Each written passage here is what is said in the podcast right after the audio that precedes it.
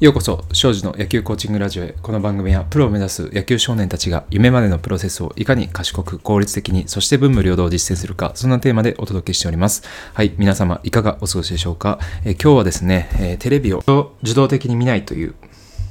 ことについて話をさせていただきたいと思います。えー、私自身はですね、まあいろいろな本を、まあ、読む機会が、えー、ありまして、まあそういった時にですね、こういった本を書かれている人たちが、まあよく言われているなって思うのがですね、えっ、ー、と、テレビをまあまり見ないと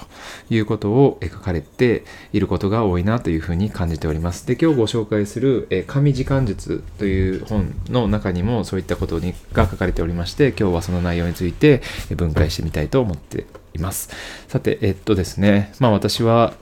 あの野球チームの監督をしておりまして、まあ、子どもたちにはいつも時間の効率的な使い方をしようねという話をしているんですけどもその中でも、まあ、テレビというものもしっかり考えていかないといけないなというふうに思っております、まあ、これはテレビがですね悪いというわけではなくてですね、えー、自分自身の時間をコントロールせずにテレビを見るっていうことがすごく良くないなというふうに思っておりまして、それはどういうことかと言いますと、テレビっていうのはずっとつけていると、まあ、延々と流れてくるものじゃないですか。で、これをやっぱりコントロールしていかないといけないと。コントロールできなかったらずっと1時間も2時間もさ、長い時だとね、もうずっと半日ぐらいテレビとかでついてることがありますよね。そうすると、えー、いつか自分のこの限られた時間を、えー、無駄に使ってしまってですね、えー、長い時間、あの、振り返った時に、あ、なんか無駄なことをしていたなというふうに、えなっちゃうなというふうに思っておりましてでこういうこう言ってる自分もですね、えー、昔はずっとテレビを見ていたなというふうにも思っておりましてでもいろんな、まあ、経営者であったりとかあるいは、まあ、何かそのね、えー、名を馳せている人であったりとかですね、えー、まあ、あるいはプロ野球選手でもそうなんですけども、多くの成功されている方が言っているのが、まあ、こういったふうに、あの、テレビの、えー、無駄な時間を減らすっていうことを言われてるんですよね。で、どういうふうにじゃあその無駄な時間を減らしていくかっていうと、えー、テレビを見てはいけないということではなくてですね、いわゆる見るテレビをしっかりと厳選するっていうことなんですよね。えー、厳選するっていうのはどういうことかっていうと、まあ、自分が見たいテレビをちゃんと、え把握してですね、えそれをその時間に見るか、もしくは録画をするか、録画して後で自分の自由な時間を作っていると思うんで、その自由な時間だけでテレビを見るということをしていって、て、えー、もらえたらなというふうに思っておりまして、ここの、ここのポイントを今日は、えー、小中学生の、え野球をされている人たち、え文武両道を実践しようとしている人たち、まあ、将来プロを目指したい、そして時間を効率的に使いたいと、今の年代からそういった行動を心がけていきたいと思っている子たちには、そこを、しっかりポイントとして持っていただいてですね、え自分の時間をコントロールしてもらえたらなというふうに思います。でですね、まあ、やっぱりこの録画をして見るっていうところが、やっぱり自分がコントロールできる場所じゃないですか。え人間っていうのは、自分の生活、あるいは自分の行動をコントロールできる、自分なりにアレンジできるっていうことをできるとですね、幸福感も増すというふうに、えー、言われております。なのでですね、この録画をして見たい時に、この自分が見たいと思ったテレビを見るっていうことは、えー、まあ、いわゆる時間も効率的に使えるし、人生をコントロールしている感覚、感覚も出てくるので、非常に良いのではないかなというふうに思いますので、えー、今日提案させていただいております。で、こういう話をしていて、まあ、ふと思ったんですけども、このね、ラジオをお聞かお聞きになられている方々はですね、いわゆるまあ野球がお好きなのかなというふうに、えー、思っておりまして、で、野球が好きということはやっぱプロ野球とか、あの、高校野球とか、まあ、好きだと思うんですよね。そういったスポーツ番組っていうのは、いわゆる、まあ、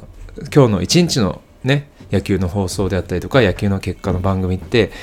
なんか結構夜遅くにやってたなとかっていう印象が、え私の中ではありまして、まあ、あるね、あの放送局さんでは夜の10時頃からスポーツニュースが始まったりとか、まあ、他で行くと11時頃が結構頻繁にそういった放送があるなというふうに、え思っそう思い返すとねそういう時間がにやられているなというふうに思いましてで僕私自身もまあ、中学生の頃結構、まあ、10時ぐらいに練習から帰ってきてで11時ぐらいまでご飯食べてその時間にそういえばスポーツニュース見るのがすごく楽しかったなっていう印象があってですね、えー、でもですねこれっていわゆるここの時間に起きていると中学生にとって、まあ、あるいは小学生でこの時間まで起きていると、ちょっとまあ、あの、良くないかなとはいうふうに思うんですけど、いわゆる成長ホルモンの分泌が良くないというかですね、えー、まあ、そこら辺の障害が出てくるかなというふうにも思います。で、まあ、この時間まで起きているというのは、確かに、まあ、スポーツニュースを見たいっていうのもわかるんですけれども、やっぱこの年代っていうのは体がまだまだ成長している段階なので、やっぱり寝ていただきたいという思いもありますし、まあその中で体を成長しながら、でも毎日を楽しく過ごしながら、えー、自分の好きなね、えー、毎日やっているプロ野球の結果とかを見るのも見たいというのであれば、やっぱりその時間帯の部分を録画してですね、次の日の朝に見るとか、まあそういう工夫が、えされると、えね、体も出来上がるし、自分が好きな番組を見れるし、みたいなことになるんじゃないかなというふうに、えふと思いました。えー、そう思うとですね、私は、まああんまり良くない中学校の生活就学時代生活していたかなって。夜寝るのも結構遅かったですし、えー、だから毎日もしかしたら眠たかったかもしれないですね。なのでうんやっぱりそのテレビの録画っていうのをぜひしてもらいたいなというふうに思っております。そしてですね、えー、まあ、テレビの録画をしていると、まあ、どういうことになっていくかっていうと、だんだんだんだん見たいテレビが溜まってきてですね、最終的に見切れなくなるっていうことが、えー、よくよく起こります。で、そうした時に、えー、見れない番組がずっと溜まっていって、えまあ、DVD とか、あるいはハードディスクとかの容量が溜まってくるじゃないですか。そうすると次の番組は撮れなくなるので、結局、見たかった番組っていうのを消す羽目になるんですよね。そうすると、見たかった番組を結局見ないってことは、これどういうことかっていうと、まあ実は見なくてもよかったっていうことがわかるんですよね。これが、えー、これをわかることが非常に重要で、ずっとテレビがね、生放送で流れているね、今ライブで流れているテレビを見ていると、どうしてもこれが見たいっていうのを勘違いしてしまいがちなんですけど、年月を経ってですね、例えば1週間前とか1ヶ月前の、えー、ビデオが残っていてですね、これ見ようかな、見ないでおこうかなって悩む番組っていうのは結局、まあそこまで重要じゃなかったっていうことを、えー、分かってくると思うんです。この自分にとって重要じゃない番組っていうのを理解するっていうことも本当に重要かなというふうに思いまして、その一方で、えー、長い年月、ね、1ヶ月ぐらいこう経っても、見ようってで、再生ボタンを押す番組っていうのはやっぱり見たかったっていうのになるんじゃないかなというふうに思いますし、えー、まあ、これが本当に自分が見たい番組だということが理解できるので、そうするとそこに絞って、もうビデオを撮ってそれを見たらいいんですよね。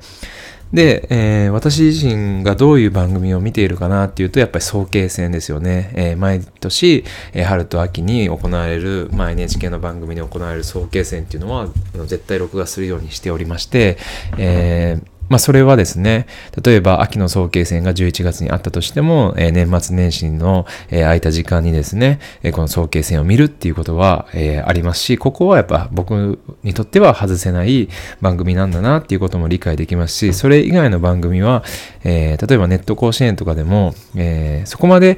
見なかったりもするので、まあ、それはそこまで重要な番組では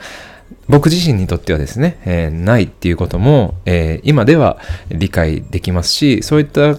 ことをしていくと、必要な番組とそうじゃない番組が分かりますので、まあ、そういった中で自分の中でコントロールできる